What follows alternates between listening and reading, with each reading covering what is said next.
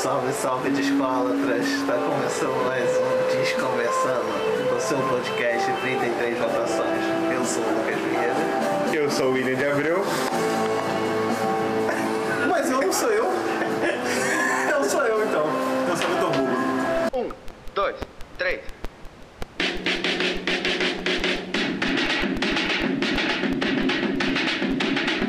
Desconversando, desconversando,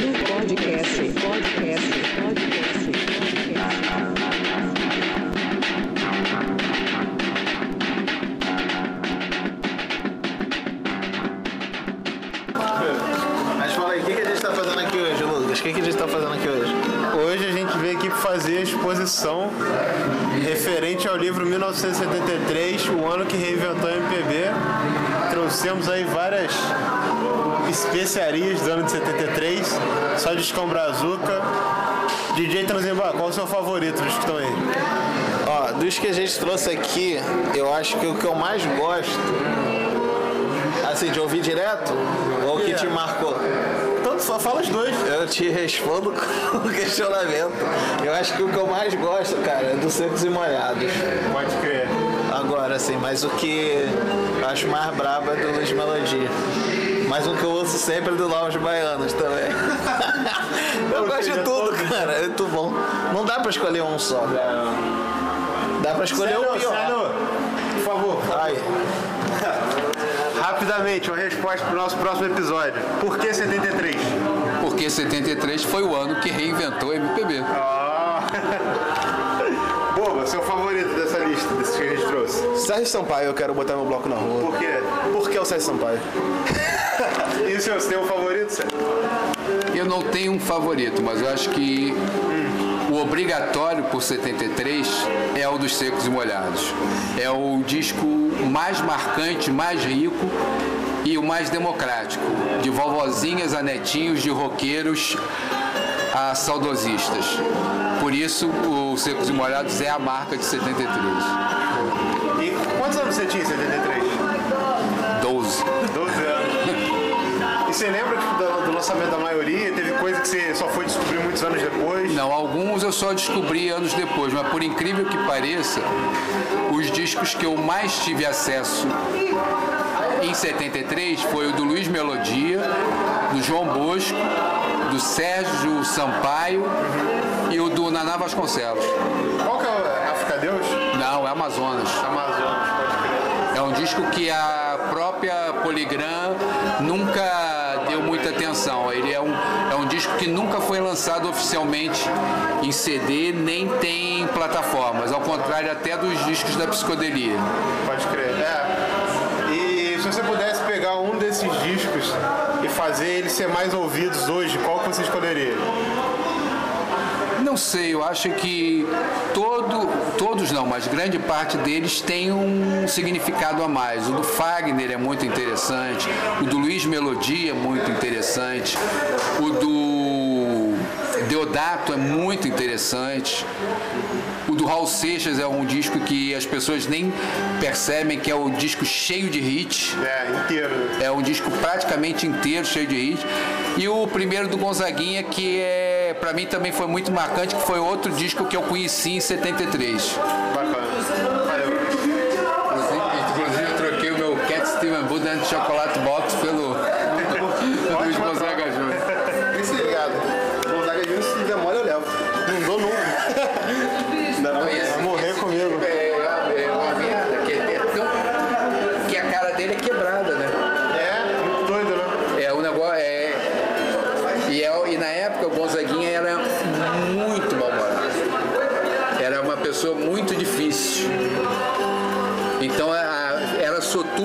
você vê que o próprio disco tem músicas pra cima. Mas comportamento geral e palavras. Palavras então é de chorar, né? No geral é atemporal, né? É por conta do que, que o Brasil é, não muda nunca. Isso daí a gente ouve e acho que foi escrito É, o né? comportamento geral, ele até ela é uma música tão forte que ela originalmente foi lançada né, em compacto em 72, né? Sim. Lança o LP porque o, os jurados do programa do Flávio Cavalcante quebraram o, o compacto ao vivo. Aí no dia seguinte todo mundo procurou o compacto, começou a tocar na rádio. Aí que explodiu, né? Aí ele começou a, a surgir, mas aí essa música na época foi proibida a execução pública. Depois desse sucesso, ela foi proibida a execução pública, mas ela é tão forte que agora ela é revivida na música tema da da série Segunda Chamada da TV Globo. E a, e a censura em 73? Eu acho que foi muito forte, né? É, a, a censura era muito forte e totalmente irracional, né? Você tem as clássicas do Calabar, várias canceladas, né, vetadas pela censura. O do Milton Nascimento, Milagre dos Peixes, que tem várias músicas é, censuradas. E tem os absurdos dos absurdos, que é o Tiro ao Álvaro, que ela foi censurada porque ensinavam português errado para as pessoas. Sim. E, inclusive existe esse documento do, da censura, aí, esse vetado. Pode crer. É, e fala mais do, do livro, assim, como que tu reuniu essa galera aí? É, na verdade o livro ele surgiu, a ideia surgiu e a gente achou que seria interessante não ser escrito só por mim, mas ser escrito por várias pessoas e a gente foi é, criando uma rede de relações. É, o Marcelo Frois, o dono da editora, me sugeriu alguns nomes e eu sugeri outros e, as- e alguns autores foram sugerindo outras pessoas. Então tem pessoas que eu talvez nunca tivesse convidado porque não tinha intimidade com essa pessoa e essa pessoa entrou e fez muito bem. É, e tem coisas que são muito legais. O texto do, na- do disco da Ana Vasconcelos, o texto do Marcos Suzano é muito legal, porque é natural, é tipo um cara que é fã do, do Naná Vasconcelos, ouvindo o disco do Naná Vasconcelos com jovialidade, com prazer, porque o disco do Naná Vasconcelos ele é o disco que mais didático para quem pensa com percussão. Ele usa todas as formas de percussão. Ele usa o corpo, ele usa a voz, ele usa melotron, ele usa o birimbau da forma diferente da capoeira. Então o Naná, ele que já vinha numa carreira ascendente no, no Amazonas, como no África Deus, ele mostra que ele não estava passeio. Ele estava ali para inventar e, e ele fazia uma coisa que ele sempre dizia, que silêncio também é música. E ele a, aprender, ensinou pra gente que não era só o João Gilberto que tocava o silêncio, ele também tocava. E já pensa na, em um possível outro ano para fazer livro? É, a gente já está imaginando um próximo ano. Ainda não divulgável? Não, hoje a gente já pode até divulgar. Será o, o ano de 1979.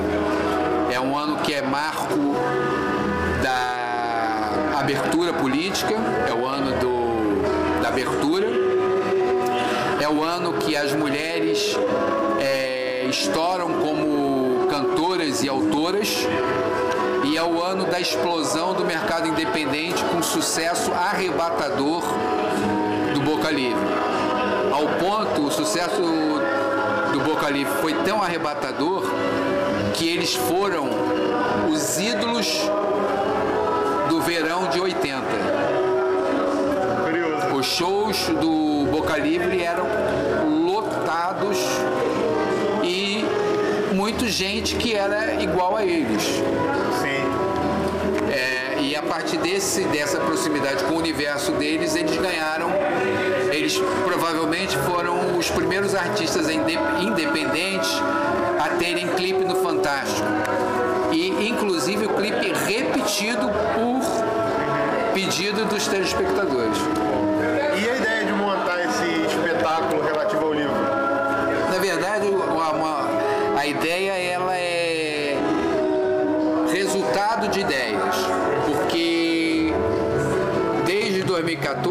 gente tem feito lançamentos com música. Em Fortaleza, a Mona Gadelha, que é uma das autoras, encabeçou um, um grupo de artistas cearenses. Em Brasília, a Márcia Tauil encabeçou as duas vezes que nós lançamos é, o pessoal de Brasília, a segunda inclusive um grupo de alunos da escola de música dela. Curitiba nós fizemos com, com o maestro e médico Iso Fischer, com várias personalidades da música de Curitiba. É, e no Rio nós fizemos. Esse é o quarto espetáculo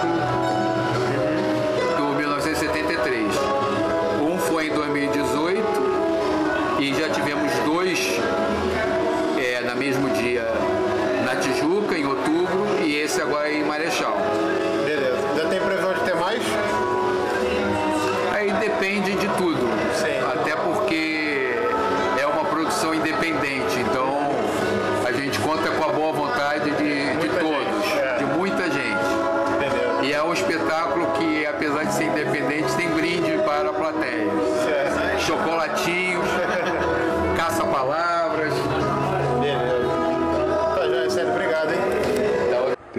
Entendi. Entendeu? Entendi. Entendeu? Uhum.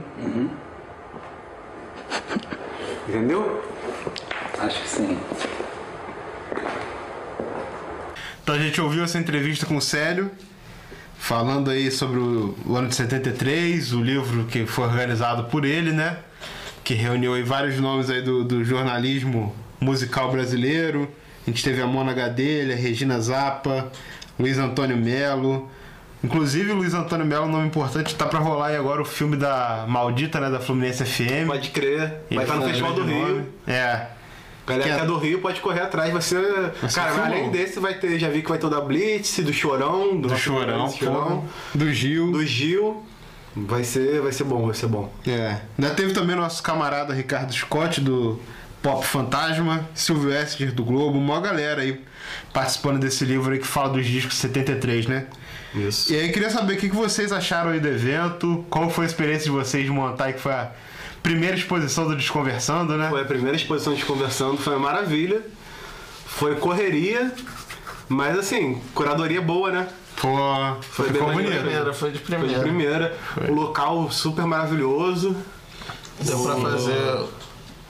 Deu pra fazer direitinho, né? A gente Ficou conseguiu bonito. correr atrás dos discos né, que a gente tem na coleção, que fala nos livros, né? Faltaram, é, faltaram alguns aí, mas quem quiser fazer doação, É, fal- É. Mas faltou os Faltou um poucos pouco, é. essenciais, assim, É. dos cânones a gente tinha. É, e né? o que não rolou, a gente fez uma, um slide showzinho, colocou exibindo pra galera. Né? botou uma crer. caixinha de som, foi É. a curadoria de primeira, né? O É, pessoal foi lá gostou bem. bastante. É, Sem puxar saquismo.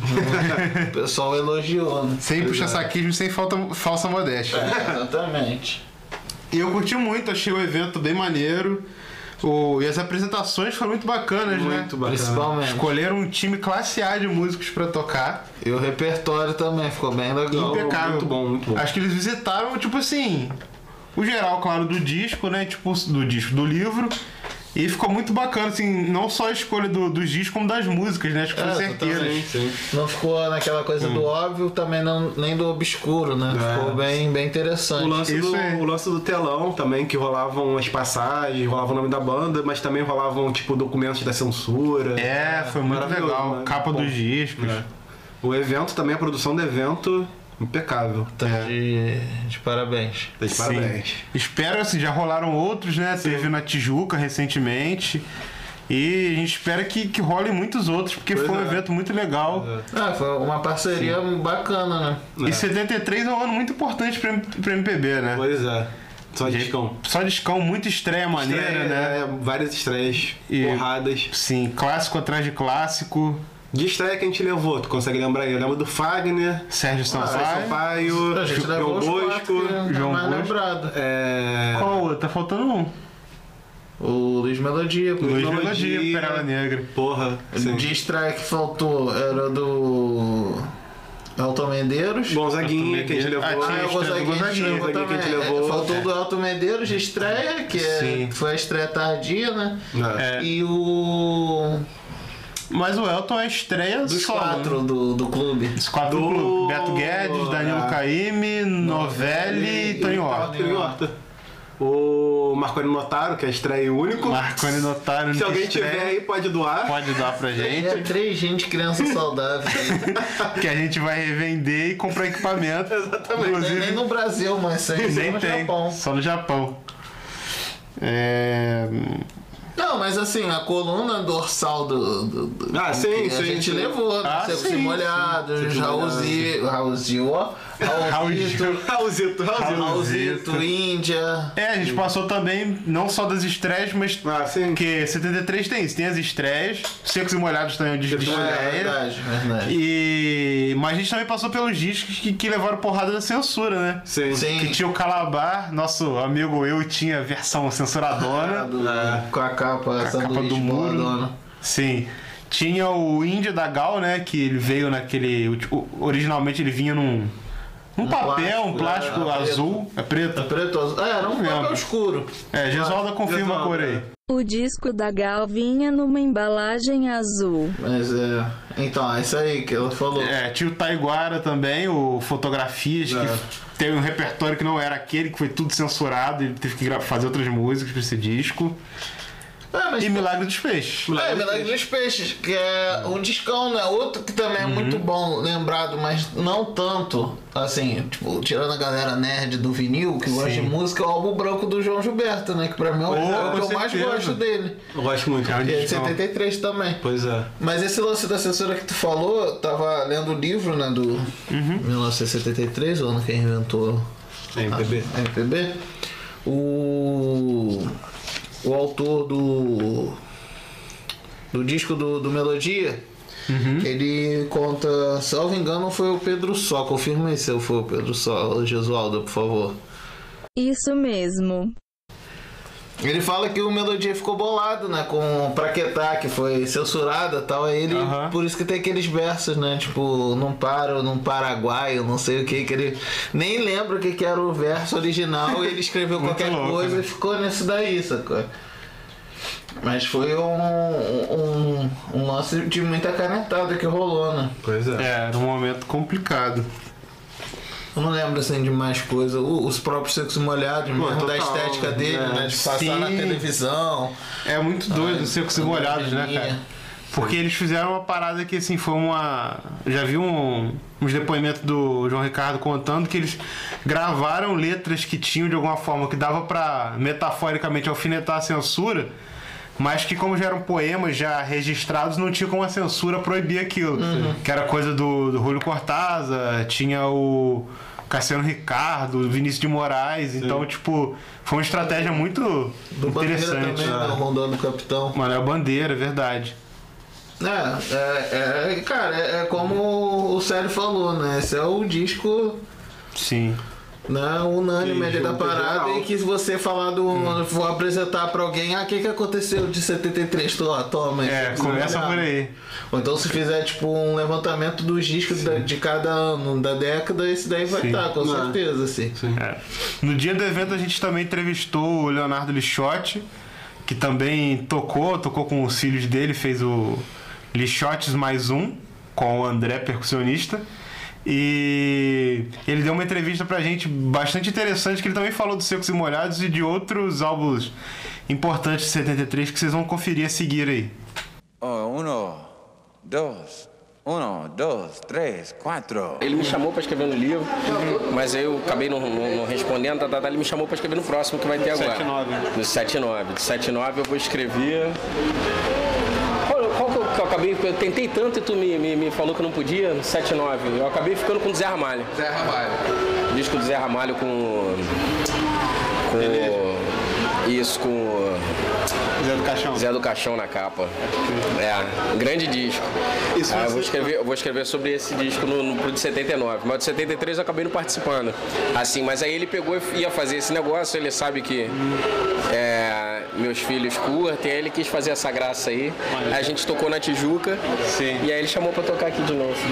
E como é que foi esse de, de escolher as músicas? Você que propôs? Foi ele? Essa da- das Tocar? músicas de 73? É, com os filhos. Eu fui escolher porque é o seguinte, tem umas músicas que eles curtem, né? E é, é, que também eles conseguissem tocar, o, o- o nível deles que eles achassem legal tocar. Sim. Aí a gente, lá em, na Tijuca, a gente tocou é, o Vira e tocamos Al Capone, que é- são músicas assim bem lúdicas mesmo, né? O, os Secos e Molhados já tinha essa história com eles ali de é, atraíram muitas crianças na época, né? Gostavam daquela coisa, apesar deles serem super é, transgressores, num certo sentido, né? A figura andrógena do, do Ney muita criança assim gostou, então vira uma canção super lúdica que eu achava que cabia bem com eles.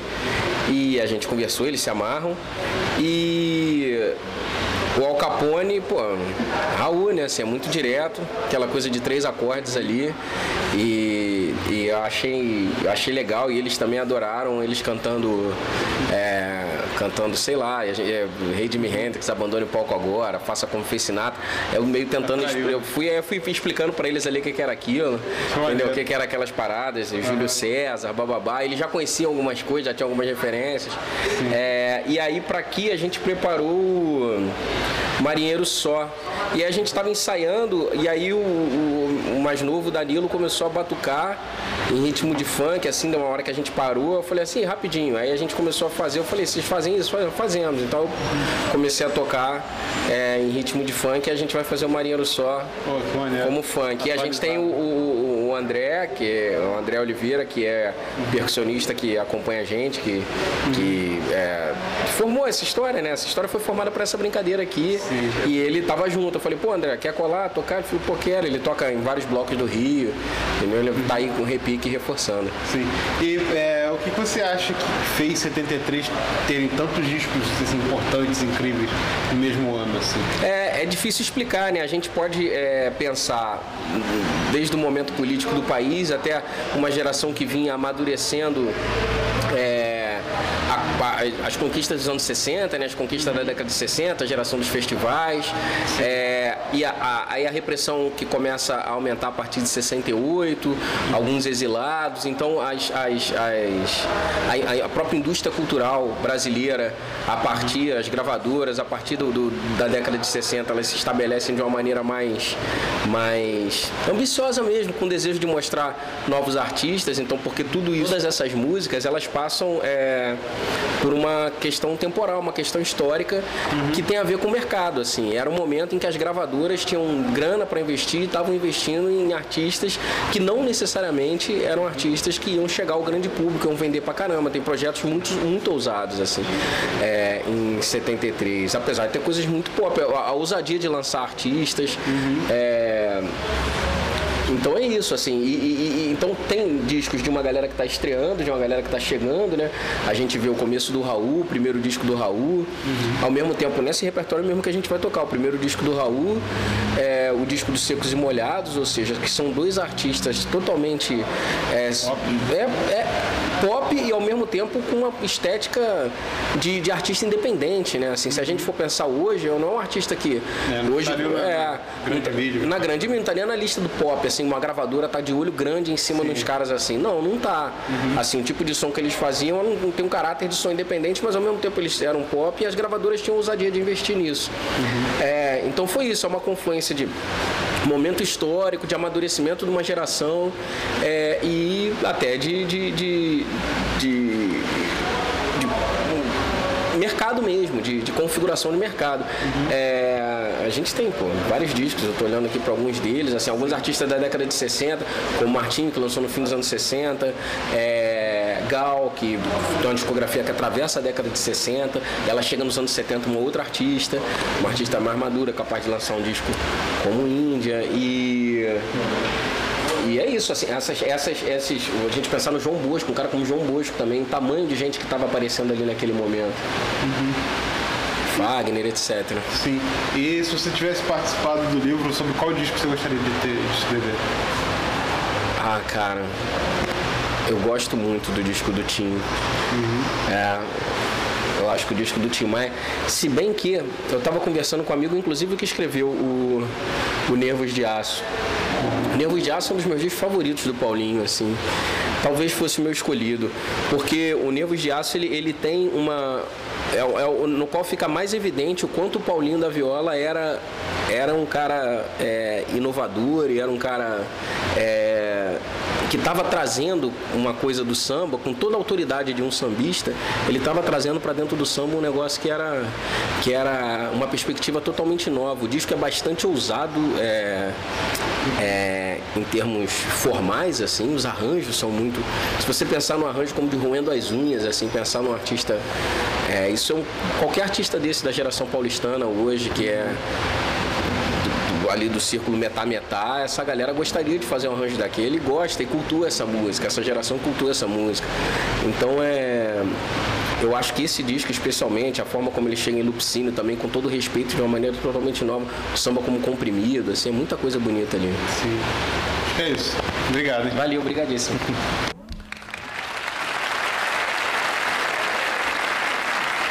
Obrigado, Dom Marigatô. O Will lembrou aqui de uma figura muito importante dos anos 70, a gente estava até falando do Pérola Negra, que foi um cara que foi produtor, músico, que é o grande Peninho Albuquerque, né, Will? Isso, ele foi o arranjador do, do Pérola Negra também, do, do disco. Fez aqueles arranjos maravilhosos, né? Misturando blues, aquelas coisas todas, né? E ele é um cara muito importante mesmo. A gente falando aqui em off, a gente levantou quantos discos que ele participou de som de produção? Caralho, acho que Uns foi uns 60. 63, eu acho. É, foi uma coisa dessa assim, 60 em as quebradas. Né? E só de skin fraco, né? Só, Não, só, ridículo. Dá uns exemplos aí. Pérola Negra, já começa Pérola aí. Negra, Vamos é. começar por aí. Temporada de verão. Do Gil, Caetano, Gal. É, joia. Cantar, Cantar. bicho, Bicho. Drama. que pariu. Pouquinha coisa, pouquinho. Quase nada, né? Né? Como o cara participou, uma, uma pessoa tão prolífera, né? Fez tanta coisa, tanto trabalho tocando, arranjando, ou, ou tá ali por perto arranjando para as pessoas Não, tocarem, se conhecer. É uma figura muito importante pra tudo. né? No, no início da década de 60, eu tava pesquisando aqui, coisa que eu não sabia, ele era dos Panteras, do Raulzito. É. Olha isso, eu não Ele foi o sabia. segundo dessa, guitarrista. não sabia dessa. Caramba, que É, não maneiro. sabia dessa. Essa eu tava ligado, ele foi o guitarrista da segunda formação. Fantástico. Que, que foi breve, né? Mas chegou a ter um. Duas, né? Duas. E aí, quero saber se vocês sabem o que, que ele faz hoje em dia. Provavelmente ele gosta do prestígio de ter, tro- ter participado de tantos álbuns importantes. Sei não, cara. O que, que ele faz? Tem ele? Ele é arquiteto. Hoje em dia ele é armador de Caralho. navios em Itapuã, na Bahia. Tá Passar certo. uma tarde em Itapuã. É. Eu ouvi um papo que ele não, não dá mais entrevista, não. Figurou um cara recluso, assim, do meio artístico e tal. Pô, não... bizarro, porque é um cara importante pra É, caramba. mas será que ele pegou uma mágoa justamente por isso, de não ter o reconhecimento? é. Ou encheu o saco dessa galera. É, pode ser, né? Pois é, pode ser. tu vai pra outra vibe. Mas é, Descobriremos. é curioso, né? Porque, pô, o cara ele participou de tudo, né, cara? Tu vê esse- essa vibe da- dos baianos, principalmente pós-tropical, é tudo ele. Sim, é o cara que, que, que deu uma, Uma cara, né? é uma cara pra aquilo ali. Ajudou, né? Meio... Sendo arquiteto, não é isso? Sim. O maluco arquitetou a porra toda. Verdade. São os arquitetos da música brasileira. Exatamente. Como diria Salve João D2. Nogueira. Um momento, um momentinho, vai.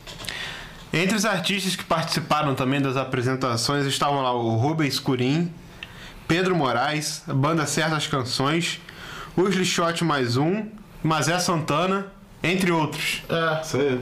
foi. Isso. Cara, eu curti muito shows. É, a gente tava na correria lá, né? Cada um viu uma música. Cada um viu uma esquema. música, aí tinha que sair pra, pra ficar também na, na exposição, um ficava filmando. É, porque além da exposição a gente também fez uma lojinha, né? a gente foi lá vendendo os livros. É. É. Vendeu os discos. Pô, eu curti muito. Apesar de não ter visto lá de dentro, o do show do Rubens Corim, cara, começou assim com um vozeirão do caramba.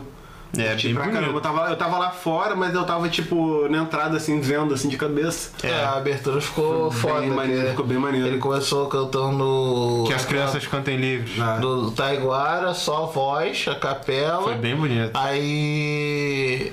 Ele foi instalando o dedo, É. batendo palma, a banda entrou certas canções e já emendou com Caxangá do Milton Nascimento, Sim, que tá no caraca. Milagre dos Peixes. Ficou Ficou foda. bonitaço, ficou bonitaço.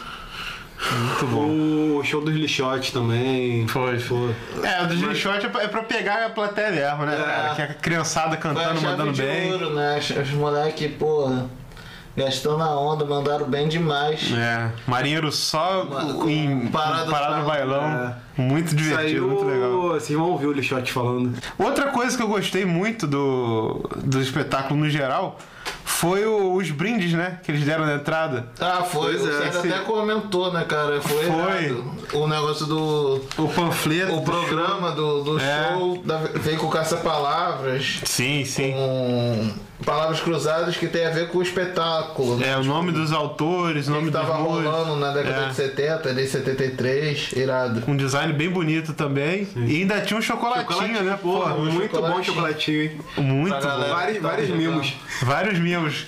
Galera, fica ligada aí o próximo evento aí, ó. Já sabe que além de um espetáculo muito bacana, ainda tem mimos. É. Ontem eu vi um drone.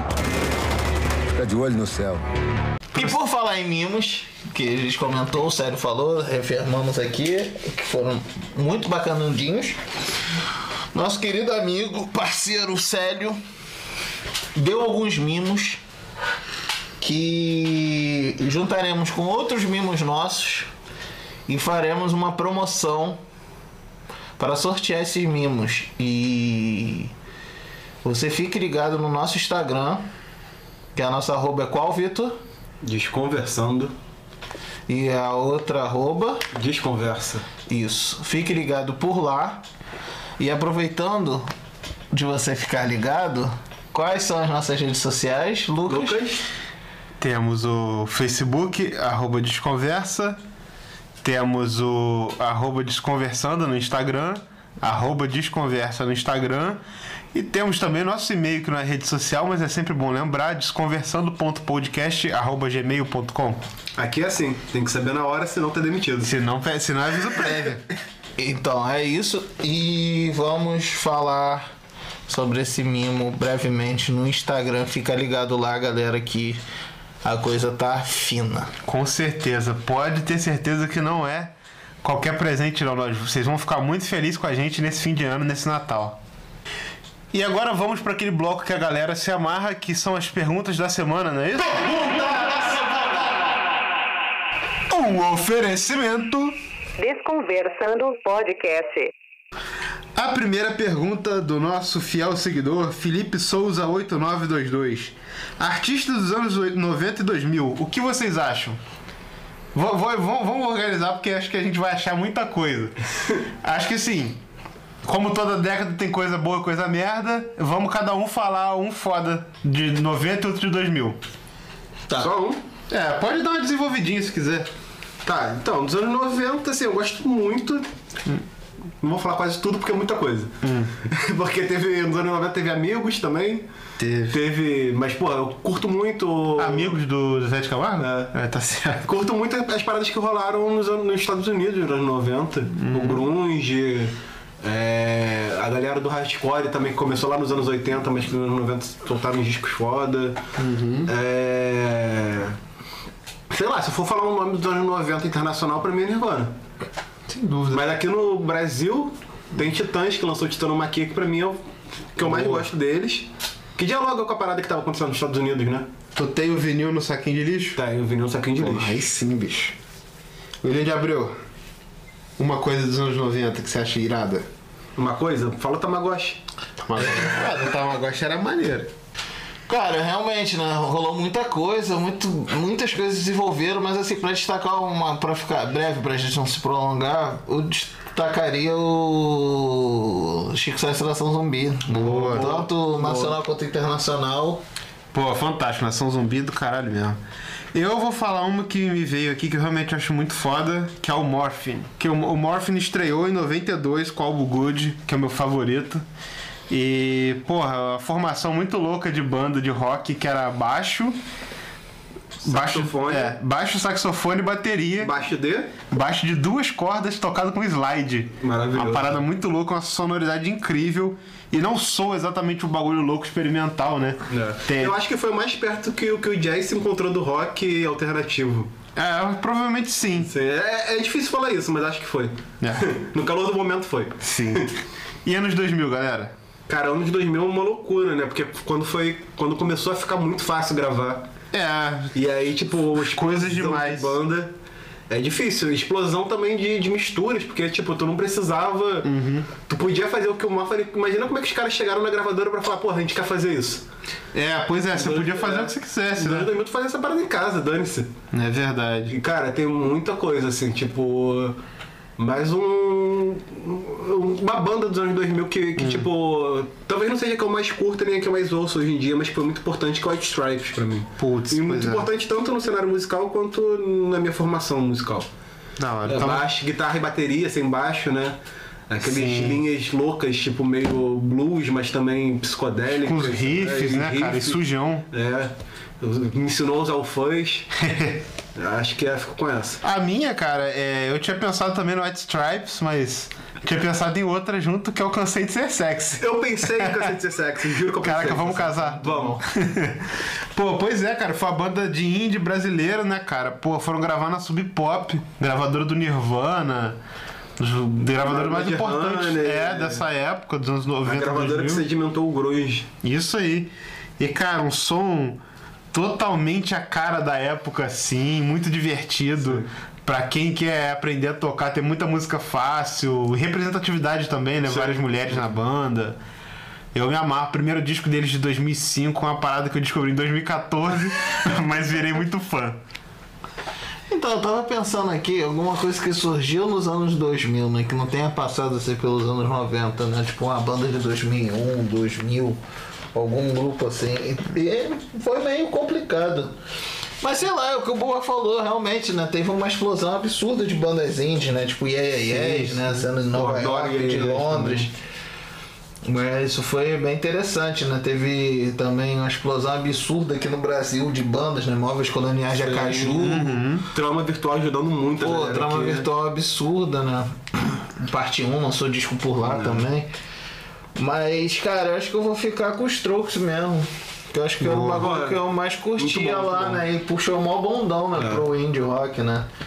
Também teve Interpol, gosto bastante. Da hora. E falar em anos 2000, assim, essa facilidade de gravação, tá no YouTube já o tributo ao Inédito Doc, que foi um lance que rolou aqui no Rio, que era uma época que não existia crowdfunding, tipo, era difícil fazer as paradas. Teve uma galera aqui do Rio, Niterói também, que se juntou e começou a, sei lá, pô, tipo, eu tô na banda e eu sei fazer a capa do disco, o outro sabe marcar show, tem as mães. Uhum. em geral fez tipo um.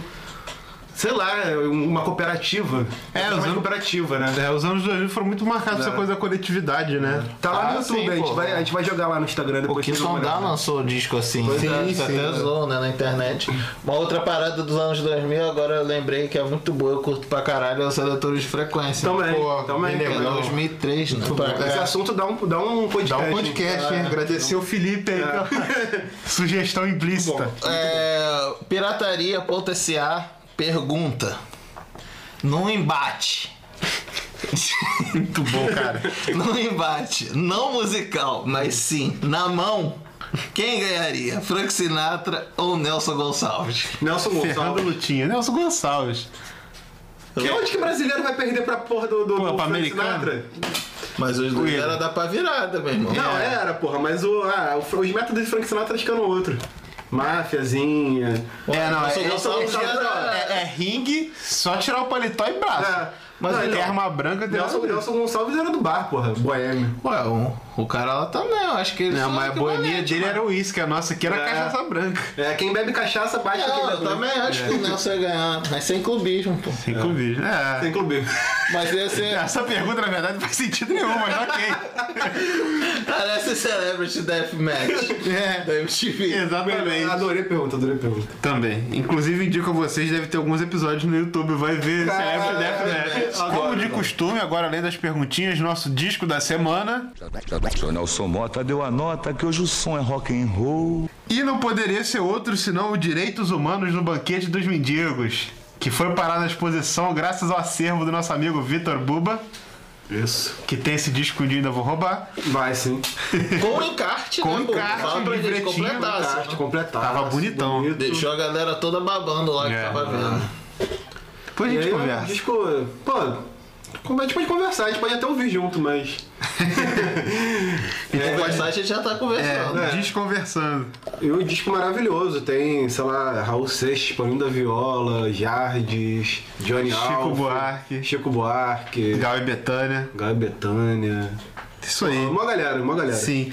Tá disponível completinho né, na, No no Spotify. Spotify, nos sim. streamings. Fizeram um relançamento dele com música inédita pelo Descoberta. Sim, inclusive descobertas do Marcelo Marcelo, Frois, que querido. organizou o livro também, É. né? Pois Não é. organizou, quem organizou foi o Célio, mas ele tava por trás é, do projeto. da editora. Ah, a Isso. editora dele, né? É. E aí, pô, uma lindeza também foi lançado em LP triplo agora, né? Vendendo os três separados. tem. Esse Também ainda não. não tem. Mas é triplo que entrou mais alguma coisa? É, tem músicas tô inéditas idiota, que né? não. Não, é, tem Não músicas sei. inéditas que não estavam no LP duplo. Ah, entendi. Ah, isso é interessante, né, maneiro, cara? é. Tem CD também, mas o negócio é comprar em vinil, gente. Sai fora de CD. Mas no, no Spotify é o mesmo, desse É o triplo, triplo. é o triplo. É o Ah, triplo, é. crer. Então, pô, é conteúdo extra além de tudo. E é um show que comemora os 25 anos do lançamento da Declaração dos, Direitos, Humanos, Humanos, é. Universais. É, talvez tenha sido a primeira leitura brasileira dele, agora eu não me recordo. Sim. Mas assim, é uma parada absurda de, de, de ouvir, assim. Quando É ele, muito bonito é, quando ele fala, eles falam alguns dos artigos, essa galera grita, bate palma pra É, caralho. é muito lindo, cara. Porque aqueles vermes lá estavam. Sim, acabando Sendo com o país. É.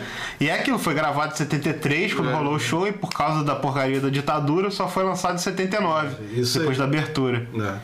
aí, Vale a pena, tipo, o disco, o original, eu não sei o disco triplo como é que é, mas o encaixe do original é um livretinho e tal, tem a declaração, Uhum. tem foto. Trabalho do Jardes aí de recuperar, de guardar a memória. seu Jardes, lenda. É. Que- é, já que nós quebramos tudo juntos, então agora é o seguinte, agora Galera, e antes da gente se despedir, passar a nossa agendinha de dezembro pra vocês, que vamos estar em dois eventos. Esse mês vai ser legal, hein? Vai ser, quem quiser encontrar com a gente, tirar fotinha, trocar uma ideia, tá valendo. A gente vai estar na 22ª Feira de Vinil, que vai rolar no próximo dia 8, No domingo IAB, agora. No Instituto de Arquitetos Brasileiros, lá no Catete. Isso. A gente vai estar lá cobrindo o evento. Vamos tentar entrevistar a Joyce, entrevistar Dom Filó, a galera toda que vai participar desse evento. E além disso, a gente vai estar no dia 14 de dezembro no Tempo Veg número 8, que vai rolar de tudo: comida vegana, tatuagem, arte. E nós vamos estar lá com o stand do Desconversa, do Desconversando, vendendo LPs pra vocês, trocando ideia. Se bobear, a gente até grava um episódio lá. Vamos É. ver, a galera apareça, a gente pode gravar em conjunto. Com sei, certeza. Vai ter um rolê lá pra gente divulgar, inclusive, né? E a gente não vai estar vendendo disco com preço de tubarão, É. vai estar com precinho na moral, porque a gente tá juntando essa grana aí pra nos dar um presente de Natal que é pra vocês também, que é comprar nossos equipamentos pra melhorar as gravações, pra ter mais coisa nova pra vocês aí. Isso aí. A Beleza? gente, quando estiver chegando mais perto, a gente bota a divulgação no Instagram. Vocês vão ficar ligadinhos lá. Isso, nosso Instagram, que você já conhece de cor, né? Arroba Desconversando. E é aquele esquema, né? Divulga pra cinco amiguinhos, cinco colegas, pra crush, pro crush, Manda marca grupo o da pessoal. família. Grupo da família. Quem gosta de música, quem não gosta de música, quem gosta de um bate-papo maneiro, informativo. Quem gosta da gente. É, isso aí que é assim, né? Artista independente se divulgando que todo mundo cresce junto. Isso aí. Então é isso, galera. Vamos ficando por aqui. Queria mandar pra todos vocês aquele abraço em 33 rotações até o próximo episódio. Valeu.